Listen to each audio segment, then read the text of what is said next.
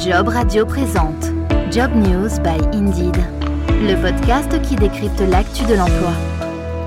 Bonjour à tous et bienvenue dans Job News by Indeed, le podcast qui décrypte tous les 15 jours l'actu de l'emploi. C'est à retrouver dans son intégralité sur jobradio.fr depuis notre appli euh, Job Radio. Vous pouvez également vous abonner à ce programme depuis n'importe quelle plateforme de diffusion de podcast.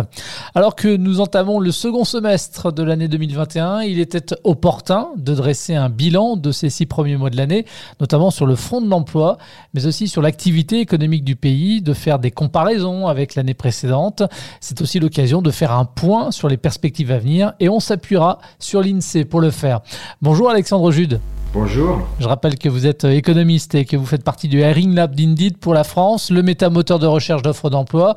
Alors, selon les chiffres publiés le 29 juin dernier par l'Institut national de la statistique et des études économiques, le taux de chômage est resté stable au premier trimestre 2021 pour s'établir à 8,1% de la population active en France. Le pays comptait 2 400 000 demandeurs d'emploi à la fin mars, soit 18 000 de plus que le précédent trimestre. Comment on peut interpréter ces chiffres, Alexandre, qui tranchent avec ceux enregistrés sur l'ensemble de l'année 2020 C'est une bonne nouvelle? C'est une bonne nouvelle, c'est sûr. On peut dire que les mesures de soutien ont vraiment atteint leur objectif. Les chiffres du chômage, tout comme celles de création d'emplois d'ailleurs, continuent de, surprendre un peu hein, la, la, plupart des économistes euh, trimestre après trimestre. Le chômage partiel reste assez, assez élevé, hein, puisqu'on est encore à 2,3 millions de personnes qui bénéficient encore du dispositif d'activité partielle. On peut partir du principe que les projections qui avaient été faites au tout début de la crise, hein, souvenez-vous, la Banque de France par exemple voyait le chômage à 11% en août 2021 ces prévisions sont désormais caduques et c'est effectivement une très très bonne nouvelle. Alors sur un an, le taux de chômage mesuré selon les normes du Bureau international du travail, le BIT, est en hausse de 0,3 points. On retrouve finalement un niveau d'avant-crise avec des chiffres proches de ceux de la fin 2019. Exactement. Et euh, ce qu'on constate effectivement, c'est que on est sur des niveaux qui sont proches de ceux de l'avant-crise. Si on regarde vraiment très précisément les chiffres, c'est pas le chômage d'ailleurs qui, euh, sur un peu plus d'un an, euh, augmente le plus. C'est ce qu'on appelle le sous-emploi, c'est-à-dire les gens qui euh, ont un emploi mais à temps partiel et qui voudraient travailler plus. C'est cette catégorie-là qui ne fait pas partie du taux de chômage, mais qui, on va dire, fait partie de la contrainte sur l'offre de travail hein, qui augmente le plus. donc si on décompose cette contrainte en trois composantes. On a le taux de chômage, on a euh, ce qu'on appelle le halo autour du chômage, c'est-à-dire les personnes qui ne sont pas comptabilisées comme chômeurs, soit parce qu'elles ne cherchent pas, soit parce qu'elles ne sont pas disponibles pour commencer à travailler.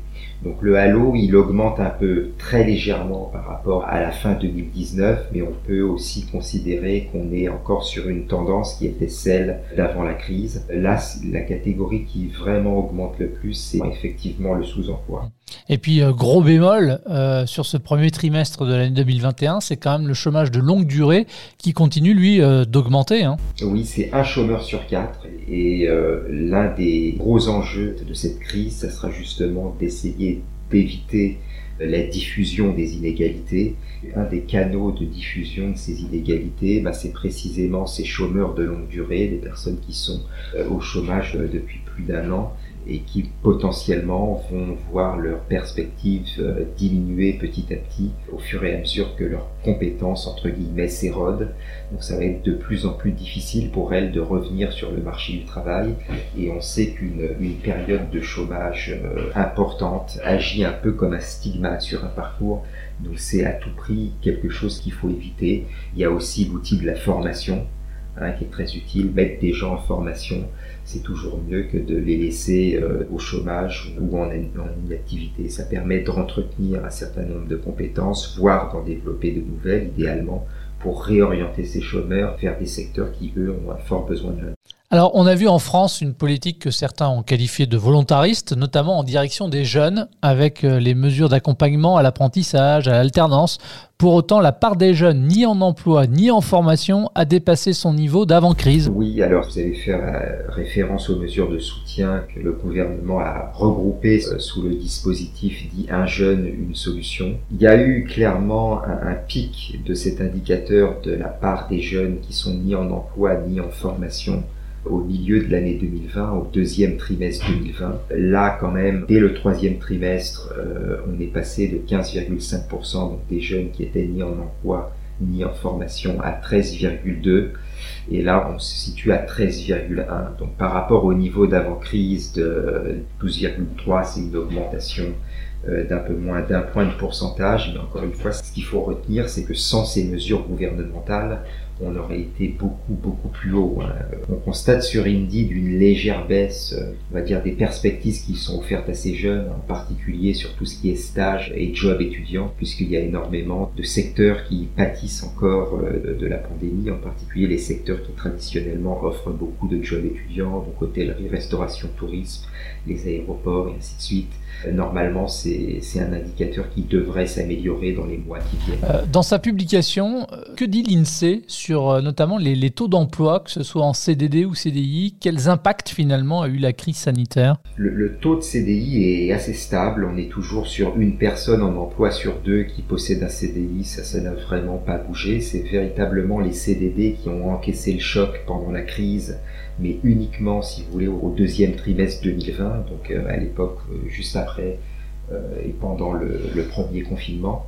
Mais il y a eu une reprise très très forte en fait au troisième trimestre. Ça se voit d'ailleurs dans tous les chiffres, un chiffre de la croissance, chiffre de l'emploi et en particulier la part des CDD dans l'emploi qui a réaugmenté très fortement au troisième trimestre pour maintenant s'établir à un plus haut d'ailleurs depuis 2017. Et finalement, si on regarde donc la segmentation par type d'emploi par rapport euh, au quatrième trimestre 2019, les catégories qui continuent le plus à porter les stigmates de la crise, c'est surtout les indépendants. Et là où c'est le plus difficile, c'est pas forcément sur le compartiment salarié de l'emploi, c'est surtout sur les indépendants qui ont tendance à, avoir plus de difficultés que les autres. Euh, il faudra attendre la mi-août pour la prochaine publication de l'INSEE qui portera sur le deuxième trimestre. Mais dans une note de conjoncture publiée le 1er juillet, l'Institut anticipe lui un rebond massif des création d'emplois en 2021 avec 321 000 emplois salariés supplémentaires et un taux de chômage d'un peu plus de 8%. Le marché du travail va retrouver son niveau d'avant-crise fin 2021. La bonne nouvelle sur le premier trimestre se confirme donc là sur l'ensemble de l'année. Oui, exactement, puisque pour l'instant les projections disent qu'à la fin, à la fin de l'année, donc en décembre 2021, on devrait avoir créé par rapport au quatrième trimestre 2019, donc par rapport à avant la crise, devrait avoir créé en net donc 25 000 emplois. Donc le marché du travail, pour l'instant, d'après les prévisions de l'INSEE, aurait effacé la crise à la fin de l'année. Je dis aurait parce qu'évidemment ça dépend de la situation sanitaire. Après, le, la situation euh, varie selon les secteurs. Si on devait par exemple citer des secteurs qui s'en sortent très très bien, on a la construction qui en net créerait 92 000 emplois, les services aux entreprises 11 000 emplois, les services publics aussi, et ça compte pour énormément dans ce chiffre. Euh, à l'inverse, on a encore des secteurs qui auront détruit des emplois, qui auront un solde net négatif à la fin de l'année, en particulier l'hébergement-restauration, un moins 63 000 emplois, l'industrie aussi qui perd 80 000 emplois. Alors, un retour euh, au niveau d'avant-crise fin 2021. Effectivement, c'est une projection. Vous avez employé vous-même le conditionnel, mais l'INSEE a quand même anticipé une résurgence de l'épidémie, avec peut-être même le retour de nouvelles restrictions. Bon, peut-être qu'elles ne seront jamais aussi fortes que les précédentes. Hein. Bah, on peut l'espérer, mais oui, tout dépend effectivement de la situation sanitaire. S'il y a un confinement à l'automne, par exemple, il est bien évident qu'il y aura un nouveau freinage sur l'activité et donc aussi potentiellement par ricochet sur les chiffres d'emploi ne veut ça, mais si la circulation des personnes font qu'il y a une diffusion de ce variant Delta en Europe à l'occasion des vacances, par exemple, il faudra bien euh, mettre en place euh, potentiellement de nouvelles, de nouvelles mesures. Après, le point positif là-dessus, c'est que les vaccins euh, affichent quand même une efficacité assez élevée hein, par rapport au variant Delta, donc il y a quand même le levier de la vaccination. plus il y a de gens qui vont se faire vacciner, moins la diffusion de ce virus et de ce variant sera, euh, sera nocive à l'activité économique. L'INSEE aussi, dans, son, dans ses prévisions, ne prévoit pas en tout cas de nouveaux pics de chômage. Ça aussi, c'est une bonne nouvelle. C'est une bonne nouvelle. L'INSEE, comme la Banque de France, la Banque de France a, a revu ses prévisions et elle voit le chômage atteindre un pic en 2022, cette fois-ci non plus en 2021, mais en 2022, donc l'année prochaine, à 9,2%. Lors d'un précédent épisode, Alexandre, on avait évoqué un rebond de l'inflation sous l'effet de la reprise mondiale. Elle pourrait même atteindre cette inflation les 2% dans l'été, là, dans les mois qui viennent, enfin dans les semaines qui viennent, pardon. Euh, quel impact finalement sur le pouvoir d'achat des ménages? Pour l'instant, en Europe et en particulier en France, les prévisions d'inflation, elles sont quand même assez mesurées. Euh, si on regarde encore les prévisions de la Banque de France, on est à 1,5% hein, sur l'année 2021, donc en dessous de la cible de 2% de la Banque Centrale Européenne. Donc pour l'instant, on est quand même sur des niveaux d'inflation en France et en Europe qui sont moins élevés que ceux qu'on constate aux, États-Unis. Donc euh, ça, c'est un, point euh, qui nous permet d'être optimistes. Et sur le pouvoir d'achat, la Banque de France aussi fait des prévisions du, pouvoir d'achat qui sont d'ailleurs en lien avec ces prévisions d'inflation, de hausse des prix. On est uniquement sur des chiffres positifs hein, sur la période 2019-2023. En 2020, donc euh, l'année dernière, on a eu une augmentation du pouvoir d'achat par habitant de 0,2% euh, uniquement. C'est le chiffre le plus faible des années que je vous ai citées, 2019-2023. Sur 2021, on est à 0,8. Sur 2022, on est à 0,8 et sur 2023, on devrait être sur une progression de 1,2%. Donc ça, c'est les, prévisions de la Banque de France. Elles dépendent évidemment de l'inflation, de l'évolution des salaires, mais vous voyez que pour l'instant, les prévisions de, de pouvoir d'achat, elles sont toutes positives. Je le disais tout à l'heure en introduction, à l'entame de ce second semestre, c'est le bon moment pour, euh, pour faire un, bilan sur euh, les six premiers mois de l'année. Et au niveau d'Indeed, justement, quel constat vous vous tirez sur le volume d'offres d'emploi enregistré sur euh, ces six premiers mois de l'année par rapport à l'année 2020 Alors le volume d'offres d'emploi il est en progression par rapport à son niveau d'avant-crise, puisqu'on est à plus 3% par rapport à février 2020. Sur l'année 2020, ce qu'on a vu, c'est euh, une reprise extrêmement soutenue, puisque en mai, euh, en mai 2020, on était sur un volume d'offres qui avait été quasiment divisé par deux, à moins 40%. Et au cours de l'année 2020 et euh, du premier semestre 2021, on a eu une reprise extrêmement constante. Il y a eu une petite rechute pendant, euh, pendant le deuxième confinement en octobre-novembre 2020. Euh, mais là, maintenant, on est vraiment sur des indicateurs qui sont au beau fixe. Euh, on a atteint un petit plateau là sur les mois de, de mai-juin 2021 sur notre volume d'offres. Mais c'est pas parce qu'on n'a pas de nouvelles offres. Le flux de nouvelles offres reste extrêmement dynamique.